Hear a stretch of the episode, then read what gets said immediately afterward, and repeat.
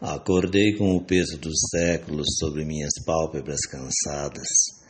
Um velho de quase 31 anos me olha do espelho e os traços cansados e os olhos e o tempo não saem com a água. O café desce grosso e os primeiros cadáveres se espalham. Um míssil intercepta o açucareiro enquanto olho para a monotonia de uma manhã quente. Minha perna é arrancada, é arrancada pela parede que cai sob o impacto da explosão entre a fumaça e os gases. Entre a fumaça e os gases, eu mudo de canal.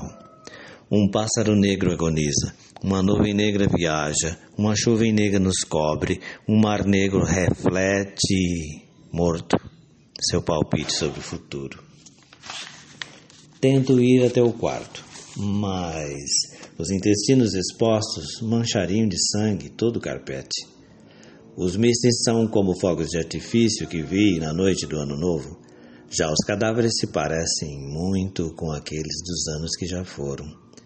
A TV burra transmite a morte ao vivo. A imprensa foi registrar a tragédia da guerra, e a guerra registrou a tragédia da imprensa.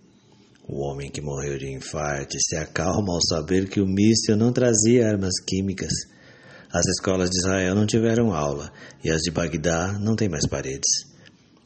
Retiro minha máscara de gás para respirar um pouco de veneno, porque e por que a morte química é mais reprovável que a morte por explosão? Aquela paralisia e retorce o corpo que a outra explode. Aquela paralisa e retorce o corpo que a outra explode. Os sumérios inventaram as cidades que os norte-americanos destroem. Os babilônios criaram as leis, mas o Conselho de Segurança da ONU vetou. Os assírios eram grandes guerreiros, armados pelos lucros dos monopólios. Um sheik haitiano festeja num hotel de luxo. Festeja a precisão cirúrgica dos bombardeios que abrem a garganta do Iraque para operar o apêndice no Kuwait. A minha mão decepada procura cabeça para coçar. Árabes pobres estão mortos e o líder está protegido num bunker alemão. Garotos loiros louvam a guerra, soldados negros morrem no deserto, a recessão pode ser evitada, os negócios melhoram, empreiteiras pensam na reconstrução e os palestinos não têm máscara contra gás.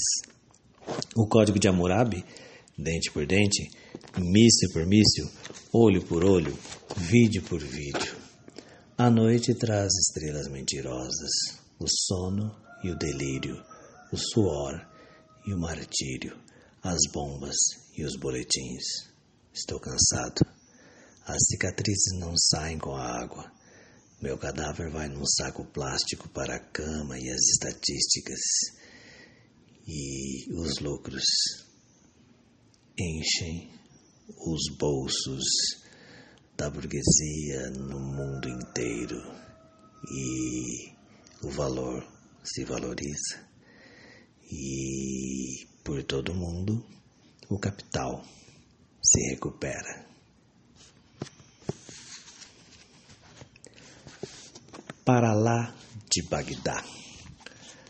Mauro Luiz Iazzi, do livro Metamorfases. Eu peço autorização para o Mauro Iazzi para acrescentar para lá de Bagdá e para além da Ucrânia. Tantas guerras tantas questões e, mais uma vez, o capital sobrevive e sua personificação, as burguesias, sobrevivem. Até quando? É o que perguntamos. Até quando ficaremos assistindo, nós, o proletariado? Não só assistindo, como morrendo pelas bombas e como fabricando as bombas e como produzindo a nossa própria morte enquanto tentamos viver. Boa sexta, se puder.